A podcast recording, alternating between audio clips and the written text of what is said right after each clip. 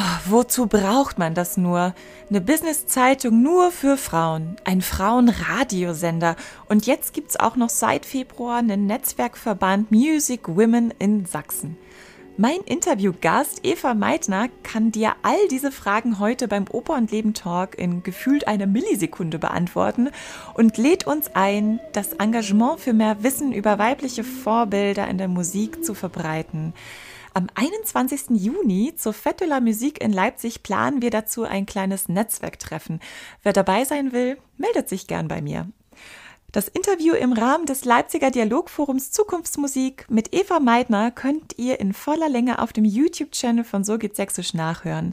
Die Produktion mit MyFilm wurde vom Land Sachsen, wunderbaren Gastgebern wie dem Schumannhaus Leipzig und der Kriegbegegnungsstätte unterstützt.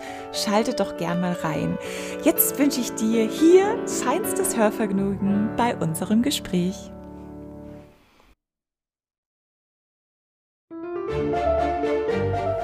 Heute freue ich mich seit langem mal wieder analog und live Musik hier im Klangraum des Schumannhauses hören zu dürfen. Wenn auch nur als stilles Mäuschen bei der Produktion der 313. Folge von Coco Corona Concerts. Hinter Coco Corona Concerts verbirgt sich die Dirigentin Eva Meitner, die meiner Einladung als Vertreterin der freien Kreativszene gefolgt ist. Und ich bin gespannt, ob ihre Energie nach einem Jahr täglicher Coco-Produktion auch nach wie vor zu 300 Prozent vorhanden ist.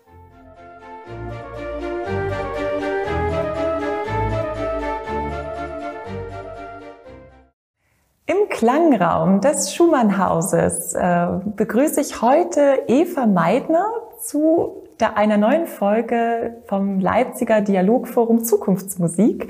Eva, sehr schön, dass du heute bei uns sein kannst. Vielen Dank. Ich danke auch. Und stell dich ganz kurz vor. Eva, du bist Dirigentin, künstlerische Leiterin des Freien Orchesters Leipzig und du hast eine eigene Konzertreihe auf YouTube, Coco Corona Concerts.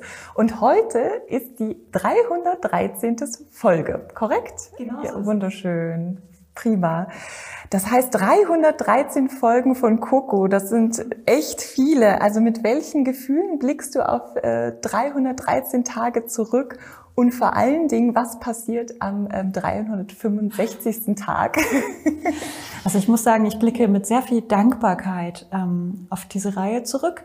Ähm, es war zwar natürlich irgendwie mit vielen Anstrengungen auch verbunden, weil es de facto jetzt irgendwie das größte Projekt meines Lebens ist. Also ähm, ich habe jetzt 313 Tage ohne Pause, jeden Tag ein Video ähm, vorbereitet, aufgenommen und ins Netz gestellt. Das ist schon irgendwie viel, also zumindest für mich. Und auch irgendwie Coco 300 war so ein Meilenstein für mich, fand ich irgendwie auch.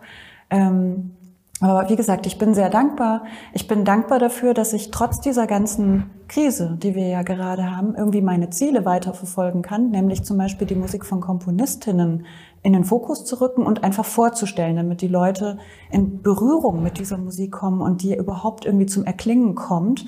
Ähm, was auch irgendwie wie ein kleines Wunder ist, ist, äh, viele dieser Stücke sind tatsächlich Ersteinspielungen war ich ganz überrascht. Ich habe zumindest nichts gefunden. Also ich glaube tatsächlich, ich habe die irgendwie ausgegraben und das ist das erste Mal seit langer Zeit, vielleicht seit damals, dass man die wieder hört. Und das ist natürlich irgendwie was total Wertvolles, finde ich.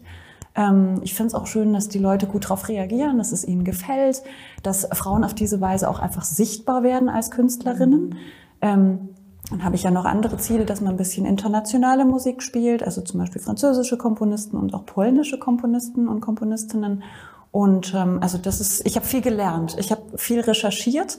Ich hätte, glaube ich, sonst überhaupt nie die Zeit gehabt dafür, aber jetzt hat sich das ergeben. Also ich konnte diese ganze Musik entdecken, ich habe sie geübt, ich habe sie gespielt. Ich bin immer noch auf einer großen Reise. Also es ist einfach wirklich sehr schön. Also ein Jahr Coco wird es auf jeden Fall geben mit einem großen Fest, mit einer digitalen Party. Und planst du denn auch, also du bist ja dabei und du hast ja, äh, wir haben ja schon mal in meinem Podcast Oper und Leben gesprochen und da hast du gesagt, ich, solange es Corona gibt, solange spiele ich. Also und ähm, jetzt wissen wir ja alle, dass die Situation natürlich keine äh, kurzfristige ist, sondern eher mittelfristig oder sogar langfristig wichtig. Ähm, was bedeutet das für dich? Also du hast ja gar keine Pause gemacht, du hast keinen Urlaub gemacht, du hast wirklich jeden Tag gespielt.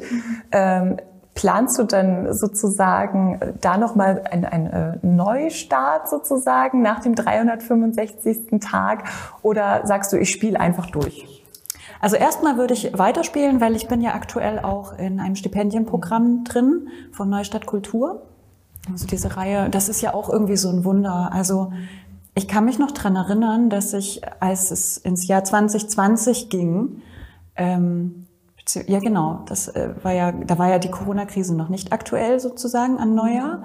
Und da war irgendwie einer meiner größten Wünsche, zum einen weniger pendeln, also man muss vorsichtig damit sein, was man sich wünscht, das ist eingetreten. Und ein anderer großer Wunsch war, ähm, ich möchte irgendwie was mit meinen Toy-Pianos machen. Am liebsten irgendwie ein Projekt, von dem ich leben kann. Und verrückterweise ist genau das eingetreten, denn also ich habe Kuku ja, es war so eine etwas spontane Eingebung, das zu beginnen. Also manchmal muss man ja einfach anfangen, ne? Und dann ist das halt so eine Reihe und das ist wie so ein Blatt Papier, wenn man jeden Tag ein Blatt Papier nimmt und aufeinander legt. Irgendwann hat man dann so einen Stapel, ne? unmerklich sozusagen. Aber ich, es ist tatsächlich so, dass ich gerade von Coco leben kann. Und wenn mir das jemand vorher gesagt hätte, hätte ich das, glaube ich, nicht für möglich gehalten. Also am Anfang war es so, dass ich über PayPal Spenden äh, sozusagen damit über die Runden gekommen bin. Und dann habe ich vom Land Sachsen ein Stipendium gekriegt mhm. mit Denkzeit und jetzt eben vom Bund. So und und dieses, äh, also dadurch, dass ich das Stipendium habe, ist es natürlich projektgebunden. Das heißt, bis das Stipendium endet, werde ich auf jeden Fall jeden Tag spielen. Und ich merke aber jetzt schon, so langsam äh, geht das natürlich schon an die Kräfte einfach auch.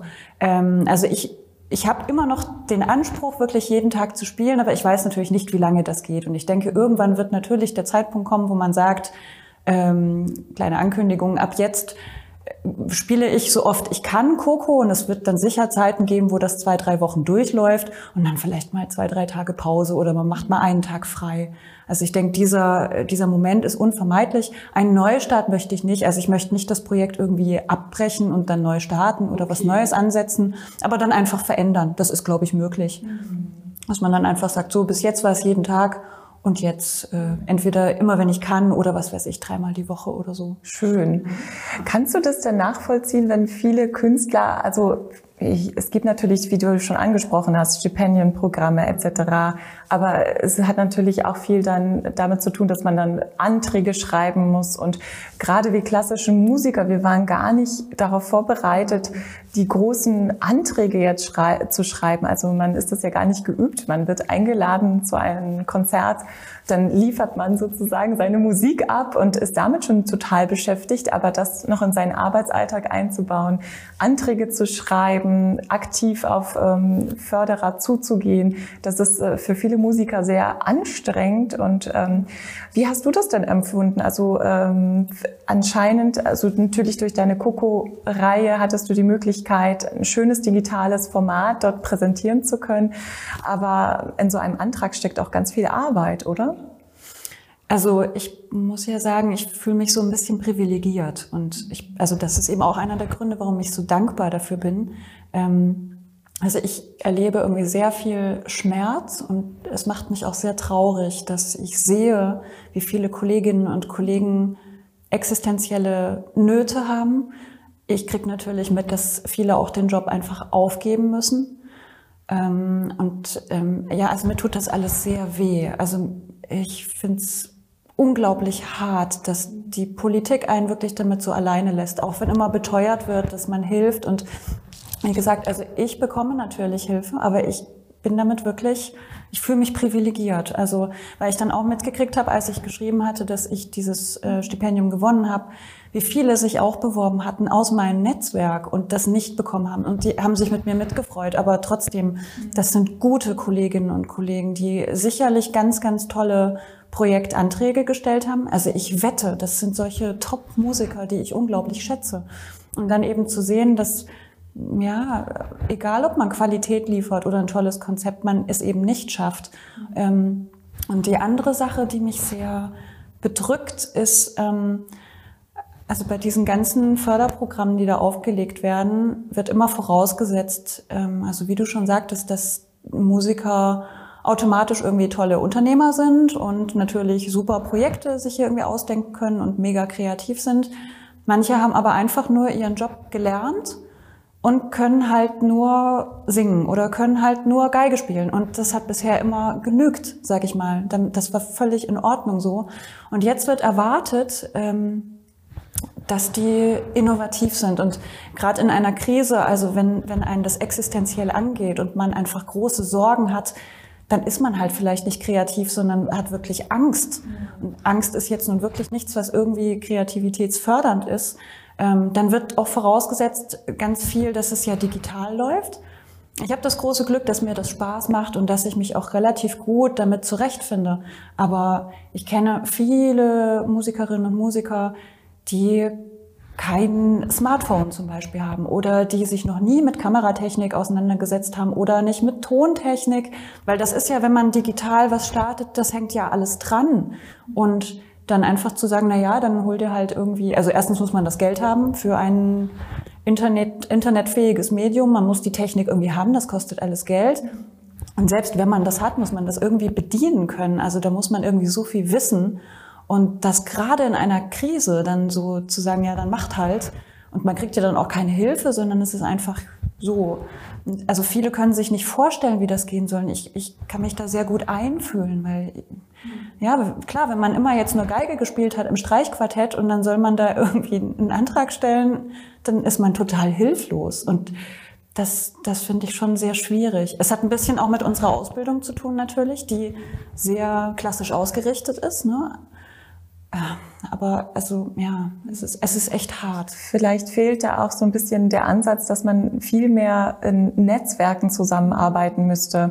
Und ich habe auch den Ja und sich hilft. Also das habe ich jetzt auch gemerkt im letzten Jahr, dass es so wichtig ist, einfach im Austausch untereinander zu bleiben. Und, ähm, und aber auch zusammen ist man ja stärker. Also der eine weiß vielleicht, wie man eine Kamera bedient, der andere weiß, wie man gut ausleuchtet, weil er gerne Fotos macht. Es gibt ja auch viele Musiker, Musikerinnen, die äh, foto wunderbare Fotografen sind.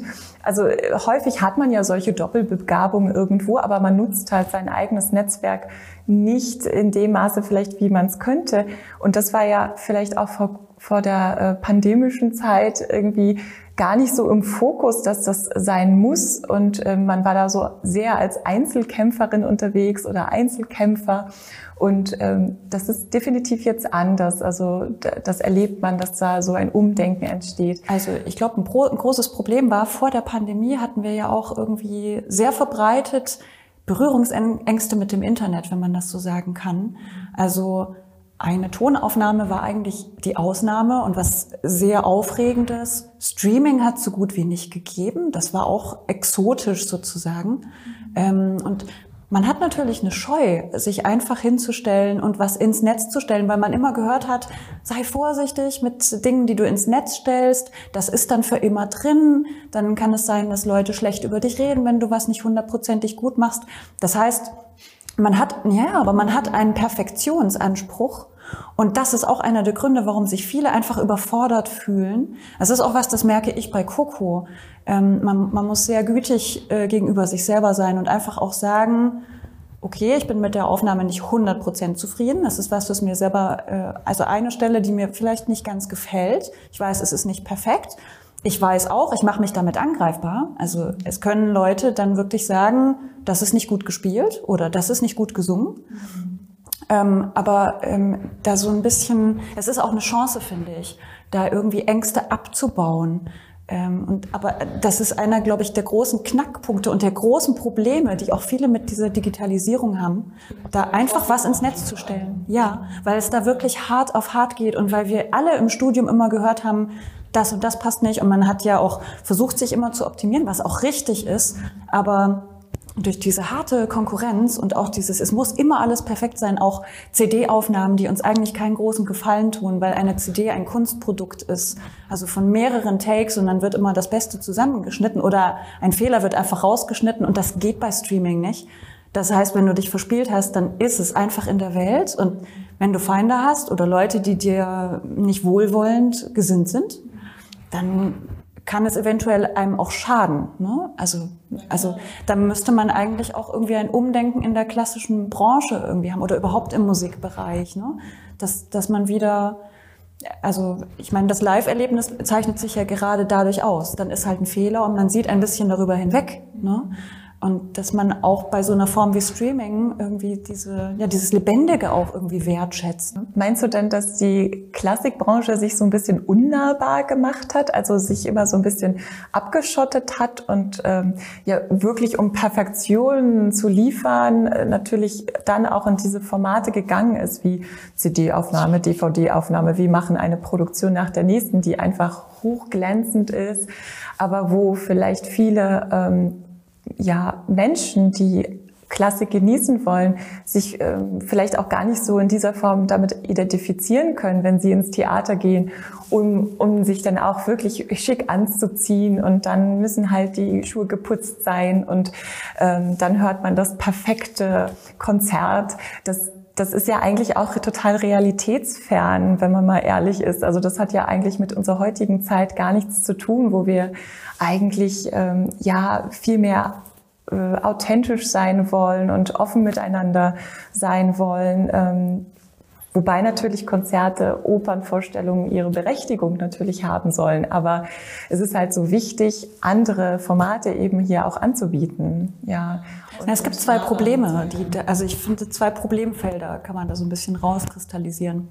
Also durch diese, äh, ja, auf Hochglanz polierten Aufnahmen entsteht ein unglaublicher Druck. Und zwar, also das eine ist natürlich mit dem Publikum. Also ich habe auch schon tatsächlich von Leuten gehört, die gesagt haben, irgendwie, ich war jetzt in dem Konzert, es war aber alles irgendwie viel zu, viel zu schön, um wahr zu sein. Irgendwie, ähm, ich weiß nicht, also das kennt man ja manchmal auch, man hört sich das irgendwie an und es ist alles irgendwie technisch brillant abgeliefert, aber irgendwie springt so der, der Funke nicht über. Und manchmal hört man dann auch irgendwie eine Aufnahme, wo man denkt so, okay, da hat er sich jetzt vertan, aber das war, das ist so schön, ich bin so berührt und auch diese Gänsehautmomente, die entstehen ja in Live-Konzerten und das ist ja auch so letztendlich die Magie der Musik. Wir nehmen uns alle vor, so einen besonderen Moment irgendwie zu schaffen, aber letztendlich liegt das überhaupt nicht in unserer Macht. Also man kann üben, aber das kann man nicht üben und das lässt sich nicht reproduzieren. Das macht auch ein Konzert so einzigartig. Und das Problem bei diesen äh, Hochglanzaufnahmen ist halt wirklich, auf Musiker und Musikerinnen steigt der Druck enorm. Und also es gibt ja auch viele Musiker, die irgendwie eine tolle Karriere hingelegt haben und dann einfach irgendwann solche Auftrittsängste haben, weil die Leute das erwarten, dass man immer perfekt spielt oder sich dann eben aufregen, wenn man irgendwie einen Fehler macht, was menschlich ist. Wir haben auch alle mal einen schlechten Tag und das ist auch gar nicht schlimm, finde ich. Ähm, aber die, die dann einfach so enorme Ängste und so einen Druck haben, dass sie das, das Musizieren einfach aufgeben. Und das ist eigentlich was Schreckliches, weil ich finde, Musizieren, das gehört zu uns dazu und wir, wir sind nicht immer perfekt, wir sind auch mal schwach und wir sind einfach auch mal nicht gut drauf oder haben eine traurige Zeit und oder sind unkonzentriert. Also so einfach kann es ja auch mal sein. Das kennt man ja auch, hat so einen Tag, da ist man irgendwie völlig neben der Spur. Aber bedeutet das automatisch, dass wir gute oder schlechte Musiker sind? Also ich finde, da gehört irgendwie mehr dazu. Und diese, also das Menschliche in der Klassikbranche, das ist das Problem, was irgendwie weg ist. Also auch man geht ins Konzert, ähm, ich weiß nicht, sagen wir vom Gewandhaus. Irgendwie, man geht ins Konzert und erwartet automatisch, dass die auf höchstem Weltniveau spielen. Das ist auch richtig, aber für die Musiker, die da im Orchester sitzen, ist der Druck natürlich unglaublich. Also und das machen sich, glaube ich, viele auch nicht klar und viele Konzertbesucher gehen dann ins Konzert, haben ihre Aufnahmen gehört und erwarten, dass das jetzt genau so kommt. Und wenn sich dann irgendeiner dieser Musiker vielleicht mal vertut, dann heißt es automatisch, was ist denn das? Da das war die erste Geige, aber. ja, und ich finde, da, da ist es eben auch wichtig, dass man zum einen selber musiziert, auch als Laienmusiker, damit man einfach den Kontakt behält, wie das so ist und dass man vielleicht auch aufgeregt ist. Ich meine, auch Profis sind aufgeregt, natürlich. Für die meisten ist es dann eine positive Energie, aber die müssen ja auch wahnsinnig viel lernen. Das ist ja auch so, ja, aber hier sind wir schon ja bei diesem Thema Freiräume auch zulassen. Und ich denke auch, was du gesagt hast, ist genau richtig. Also hoher Druck, äh, viele Vorstellungen, also bei mir auch nicht anders, also einfach in so Mühlrad gewesen zu sein so viel wie möglich Konzerte, Vorstellungen zu singen, damit man überhaupt über die Runden kommt.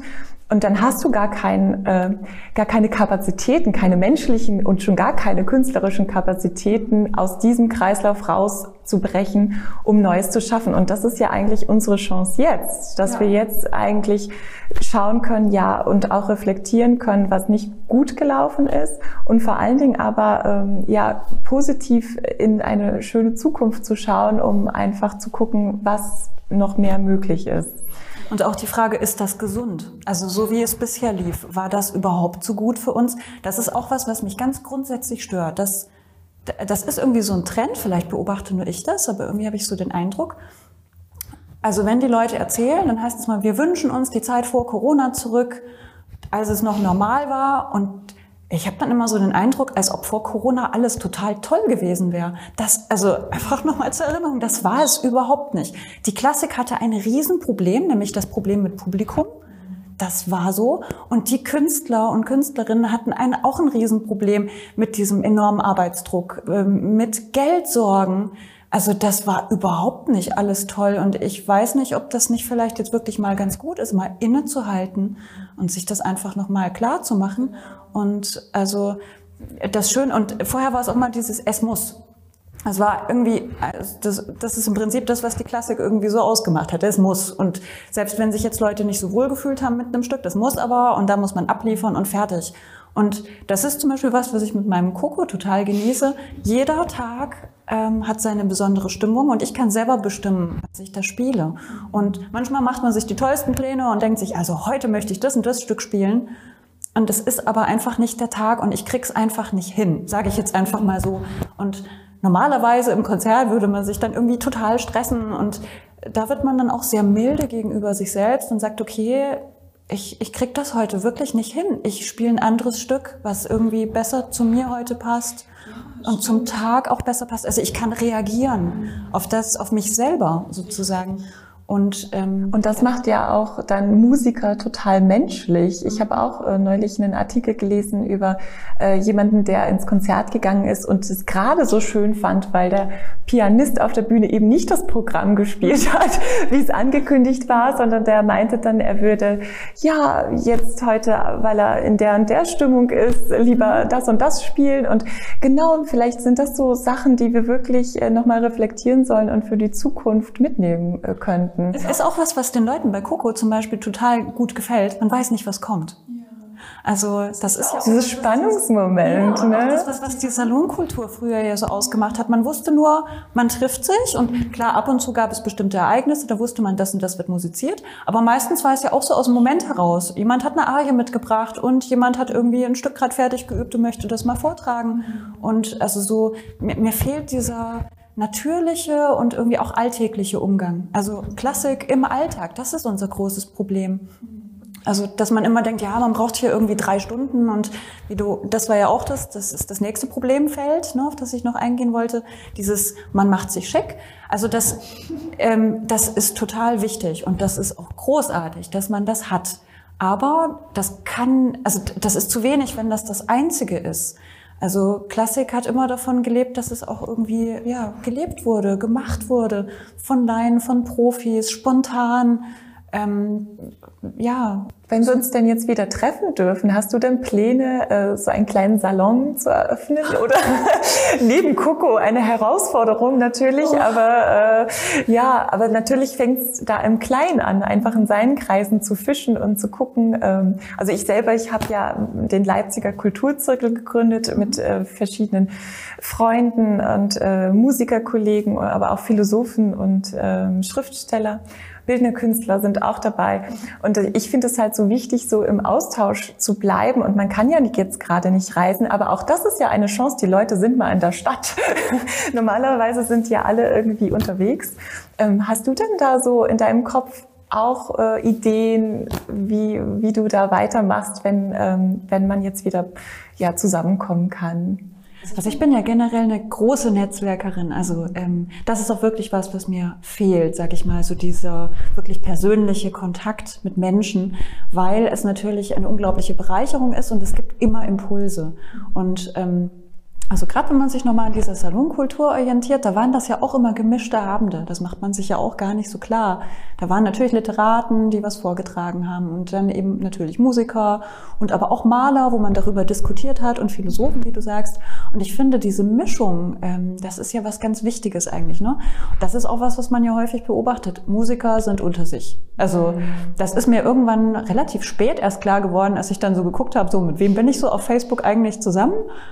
Aha, das sind irgendwie aber alles Musiker und ähm, aber eigentlich wollen wir das doch in die Gesellschaft tragen. Aber das ist, glaube ich, auch einer der Knackpunkte mit diesem Begriff, den ich ja nicht mag, systemrelevant.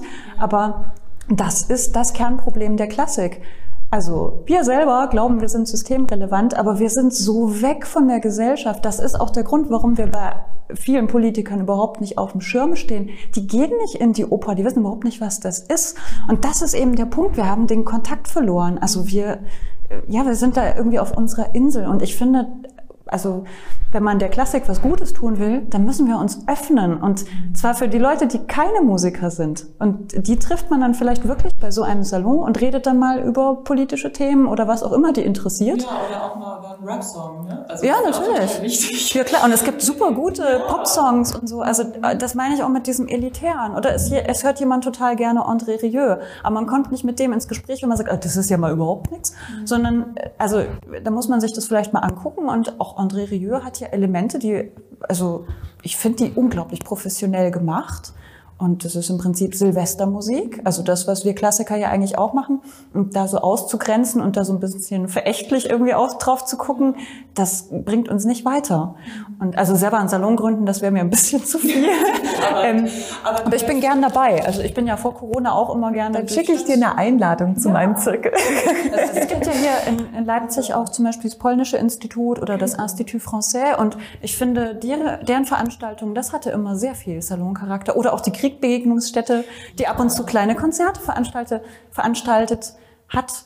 Ähm, also das ist ja auch das Schöne an Leipzig, deswegen liebe ich das. Diese Tradition ist eigentlich noch wirklich äh, da. Spürbar, muss man nur wiederbeleben quasi. Die ist wiederbelebt. Also ähm, das waren ja ich meine, das sind keine großen Veranstaltungen gewesen. Da war immer ein relativ kleiner Kreis. Man kam mit Leuten ins Gespräch. Ähm, also eigentlich ist alles da. Man muss es sich nur bewusst machen und vielleicht einfach auch mal den Kreis ein bisschen öffnen und drüber reden. Und ich meine, je mehr Salons sozusagen entstehen, desto besser. So besser. Das führt mich eigentlich zu dem nächsten Thema nochmal Netzwerke und Arbeitsbedingungen, worüber ich auch gerne nochmal mit dir sprechen wollen würde. Du bist nicht in einer Gewerkschaft, soweit ich das mitbekommen habe. GdBA sowieso nicht, aber Verdi oder ähm, ähm, DVO oder was es da alles gibt.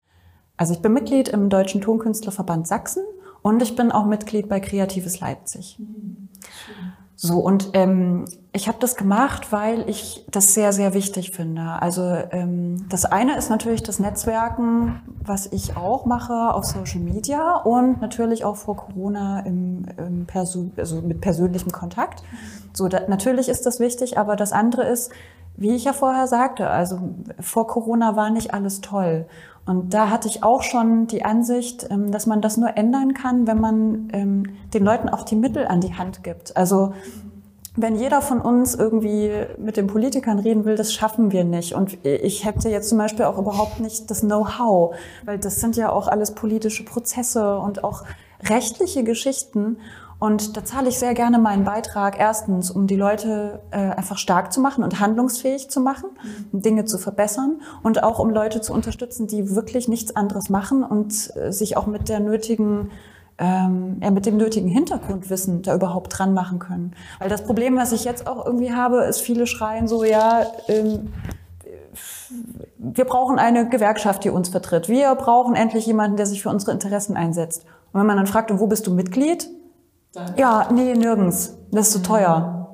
Naja, aber also wenn du willst, dass sich was verändert, dann werd Mitglied oder geh in Vorstand. Also mhm. in Vorstand kommt man sofort. Die reißen sich um Leute, die irgendwie was tun. Ja, aber es ist halt nicht so leicht. Also bei vielen, die denken wirklich, man bildet irgendwie da eine Gewerkschaft und dann stellt man sich hin und dann ist alles gut. Aber eine Gewerkschaft ohne Mitglieder, ey, also so wird's halt nix. Ja, und eine Gewerkschaft ohne Leute, die wirklich dran für, ja aktiv mitarbeiten, ist auch. Ähm, also, also was wie eine IG Metall ist wirklich stark, weil jeder drin drin ist. Ja. Und dann, also ich meine, das Problem bei uns Musikern ist natürlich auch so ein bisschen hausgemacht.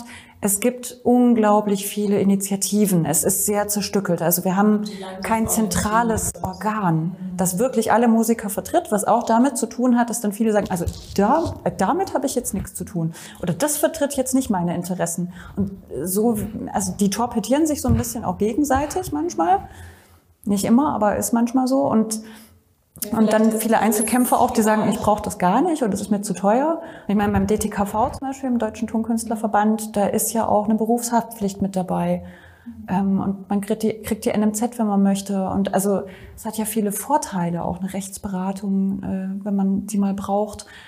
Also ich, ja, aber das ist wirklich eines der Grundprobleme. Man will sich irgendwie nicht gewerkschaftlich organisieren, sag ich mal, ne? weil es hört einfach da auf, wenn man mal Mitglied ist. Oder auch bei sowas wie Kreatives Leipzig, was ich auch sehr wichtig finde, weil das ist so ein Verbund von Kreativen. Ähm, und zwar nicht nur Musiker. Das finde ich nämlich auch ganz wichtig, wie ich ja vorher auch schon sagte. Also ähm, Musiker unter sich, das ist richtig und wir müssen auch zusammenhalten. Aber die anderen Kreativen, äh, das ist auch wichtig, ne? weil die, der Kreativitätssektor ist ein riesiger. Und das ist aber nur, wird nur deutlich, wenn wir uns wirklich vereinen und nicht, ja, die machen das und die machen das und dann muss man halt wirklich Mitglied werden. Genau, und dann wird das so kleinteilig und ähm, kann dann sozusagen wirklich im Gesamten nicht wahrgenommen werden als wirklich starke äh, Kraft. Und ich finde es auch eine Investition. Also wenn ich dieses Argument höre, ja, da muss ich was bezahlen und ich, ich kann nicht und so, ich denke mir immer, ähm, also wenn ich denen das Geld gebe, dann kämpfen die für meine Interessen und dann verdiene ich wahrscheinlich mehr Geld. Das kommt wieder rein. Das ist ja.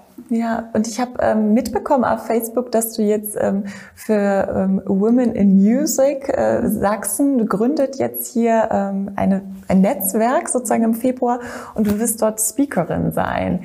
Und kannst du uns ein bisschen was dazu erzählen? Warum ist es so wichtig, dass auch Frauen sich in der Musik vernetzen? Mhm. Also ich wurde da angefragt. Ich kenne die Initiatorinnen tatsächlich nicht persönlich, aber äh, ich habe sofort zugesagt, weil die Ziele, die sie vertreten, äh, mich sehr ansprechen und ich das genauso auch sehe. Also zum einen ist es natürlich Musikfrauen, also Frauen, ähm, die Musik machen. Ich finde es sehr wichtig, dass die sichtbar sind. Und zwar sowohl was die Vergangenheit sozusagen betrifft, das ist ja das, was ich mit Coco auch mache und auch mit dem freien Orchester, wenn es dann irgendwann wieder geht. Also dass man zeigt, wir haben ein, ein Erbe, wenn man so will. Ne? Also ähm, das Problem ist, dass man häufig irgendwie denkt, man ist jetzt hier irgendwie in einer relativ neuen Zeit, wo endlich Emanzipation möglich ist und wir sind hier irgendwie Vorreiterinnen. So, und der Punkt ist aber, das stimmt gar nicht. Also es hat die ganze Geschichte hindurch immer Frauen gegeben, die äh, mit großer Schaffenskraft da waren und unglaublich viel geleistet haben. Und entweder wurde es nicht wahrgenommen oder es wurde klein geredet oder, selbst wenn das wahrgenommen wurde, wurde es im Nachhinein dann vergessen. Und ähm, also ich finde es ganz wichtig, dass das eben nicht passiert und dass man da wirklich darauf hinweist, dass wir eine Tradition fortführen. Wir sind keine ja, Vorreiterinnen oder Pionierinnen. Die hat's alle schon gegeben. Wir müssen nur einfach das irgendwie ja uns klar machen. Also es war nicht immer so, dass die Männer halt immer gemacht haben und wir dürfen jetzt auch mal, wie toll, sondern ne? jetzt also sind wir auch mal dran. Naja, und vor allem haben die halt auch mit allen gegen alle Schwierigkeiten haben die das hingekriegt und da kann man schon auch sehr stolz drauf sein, ne? weil wenn die das trotz der Schwierigkeiten geschafft haben, wir haben viel weniger Schwierigkeiten heutzutage. Also wir, wir sind glaube ich wirklich das erste Mal in der Geschichte richtig nah dran an einer wahren Gleichberechtigung. Ja. So und auch mitgestalten zu können, genau. dass die Chance Chance sollte man nutzen. Und diese Sichtbarkeit, also das ist eben das eine, dass man die Vergangenheit sichtbar macht und auch drüber spricht. Das ist ja auch so, weil in solchen Netzwerken interessiert die das. Das heißt, wenn da irgendwelche Inhalte wie Female Heritage einfach äh, gepostet werden, dann macht das die Runde, ja, und dann wird das vielen irgendwie bewusst. Ähm, und das andere ist natürlich, dass man auch Frauen heutzutage sichtbar machen muss, unbedingt. Also ähm, und auch einfach die Masse, glaube ich. Also Manchmal, ich weiß nicht, vielleicht kennst du das, manchmal hat man so das Gefühl, ja, ich bin jetzt hier die Frau. Ja, natürlich. Also gerade als Sängerin, ne? also geht es mir so, dass äh, letztendlich man immer schön aussehen soll und hübsch singen. Genau. Und äh, aber wenn man sein Mündchen aufmacht und irgendwas zu sagen hat, dann äh, wird man erstmal schief angeschaut und ja, also hat das jetzt nicht so viel Bedeutung, weil wir Frauen vielleicht auch eher empathisch auf Sachen reagieren oder ähm, ja einfach nochmal einen anderen Blick da mitbringen. Der, der, also häufig ist man gar nicht gewohnt, also diesen fraulichen Blick gar nicht gewohnt. Und ähm, ja, ich glaube, da gibt es schon noch Barrieren, die man überwinden muss. Dieses Denken von Quotenfrau. Also man ist dann irgendwie so froh, wenn man es geschafft hat, weil man ist nie Quotenfrau. Aber dass man vielleicht mal zulässt, dass einfach, lasst sie doch alle rein. Also, ne? Das, also, weil da, das ist ja auch so ein bisschen so ein Mechanismus, dass man so gegeneinander ausspielt und sagt so, oh, die hat jetzt da die Stelle super, als Frau voll, voll geschafft. Und ich finde es aber ganz wichtig, dass man einfach zeigt, es gibt aber die und die und die und die und wir sind richtig viele und wir wollen alle ein Stück vom Kuchen und das ist richtig so und die sind alle kompetent. Also dass man sich auch nicht gegeneinander ausspielt und sagt, ja, ich habe es geschafft. Und dann sagt man so, das war jetzt die Frau in der Branche, fertig, danke.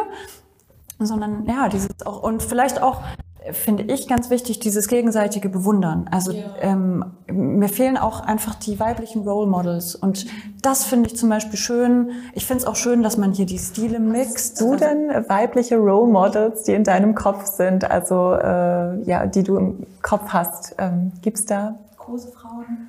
Naja. Heroes. also ich meine, klar, in der klassischen Musik, also Maria Szymanowska, ganz klar, finde ich eine ganz tolle Frau. Also was die da gemacht hat zu ihrer Zeit, also das, das, das ist irgendwie undenkbar. Also erstmal hat sie sich scheiden lassen, was irgendwie, das ging gar nicht, aber die wollte einfach Konzertpianistin sein. So, und dann äh, ist sie ja wirklich durch durch die ganze Welt getourt und zu der Zeit war das überhaupt nicht selbstverständlich. Wurde als Konzertpianistin gefeiert, hat ihre Kinder dann sozusagen zu Hause damit auch versorgt, ne? also ähm, hat einfach das Geld verdient. Clara Schumann genau das Gleiche. Ähm, so und bei Maria Schimanowska, das finde ich jetzt zum Beispiel wirklich so typisch. Also die war mega bekannt zu ihrer Zeit, wirklich ein Popstar. Und heutzutage kennt die überhaupt keiner mehr. Total vergessen. Und das ist nämlich genau der Punkt. Und das ist bei vielen, vielen, vielen Frauen passiert. Und deswegen ist es dann wirklich so, wenn mal eine aus der Geschichte aufploppt, dann kommt so die Ausnahmefrau zu der Zeit. Und dann hat man, das färbt ja auch auf uns ab oder auch dass jetzt irgendwie keine Musikerinnen in Schulbüchern auftauchen. Das, das macht ja was mit einem. Ich habe in der Musikschule und in meinem Studium überhaupt nie eine Frau gespielt. Mir war das überhaupt nicht klar, dass es die gibt. Also die sind einfach weg. Und das ist eben auch ein Grund, warum wir aktiv sichtbar sein müssen, unbedingt, damit man sieht, die sind alle da. Und eben bei diesem Netzwerk finde ich es auch schön, also es ist Popmusik, es ist Klassik dabei, man vernetzt, Veranstaltungstechnik, also alles, was damit zu tun hat, ne? also Frauen in allen Bereichen. Und ähm, das ist ja jetzt auch der Verband für Sachsen, also regional, finde ich auch wichtig, so regionale Stärke, dass man dann nicht immer gleich auf Bundesebene und das ist die Frau, die das jetzt geschafft hat, ähm, ich meine, jede schafft ihren eigenen Teil. Ne? Und dass man sich auch daran inspiriert, was machen andere, auch wo haben andere Leute Probleme? Ja, Wie kriegen die das hin? Wie lösen die das? Ähm, also das, das ist wirklich was, was mich sehr, ja, sehr anspricht. Und auch das Netzwerken und Kommunizieren auch untereinander. Super. Mhm. Eva, jetzt sind wir leider schon wieder am Ende unseres Gesprächs angekommen. Also ich merke da, da gibt's noch so ganz viele Themen, also die man noch ansprechen sollte. Und wir müssen definitiv nochmal zusammenkommen. Aber du kennst das ja, also in meinem Podcast gibt es das auch. Ich mache immer ein Spielchen zum Schluss, das gibt's jetzt auch wieder. Also hier muss ich gar nicht groß erklären, hier mache ich einfach. Herz oder Karo? Herz. Profiterol oder Reformationsbrötchen? Profiterol. Wandern im Harz oder Paddeln auf dem Karl-Heine-Kanal? Oh, Karl-Heine-Kanal. Ethel Smiths äh, March of the Women oder Triumphmarsch aus Aidas, äh, aus Verdis Aida? Ethel Smith, natürlich. Ja. Unglaublich. Also ich habe mir das mehrmals jetzt angehört. Also es ist wirklich. Äh das zeigt zum Beispiel auch, warum man dringend Netzwerke braucht, denn die haben das Frauenwahlrecht durchgekriegt. Das ist ja auch was in der Geschichte. Ne? Also man denkt immer, man sieht so diese Einzelpersonen, aber das waren auch häufig Bündnisse. Und ab dem Moment, wo sich Frauen zusammengetan haben, hatten die dann auch eine Kraft und dann haben die auch was bewirkt. Zum Beispiel ein Frauenwahlrecht. Ist ja nicht von allein gekommen, weil die Männer gesagt haben, wir, wir sollten jetzt mal für die Frauen auch was machen, sondern die haben alle gesagt, so jetzt reicht. Aber ich muss sagen, also wenn ich die Musik höre, da habe ich sofort Gänsehaut. Also es hat mich total berührt. Und hat dann im Knast mit der Zahnbürste das dirigiert. Also so, so eine Frau mit so einer Stärke, die genau weiß, was sie will und sich nicht abbringen lässt. Also das ist schon auch boah, da muss man echt stark. Weiter geht's mit 100 roten Rosen oder ein Vergissmein nicht. Die roten Rosen. Oh, schön. Alban Bergs Wozzeck oder Beethovens Fidelio? Wozzeck. Oh, sehr gut. Schön.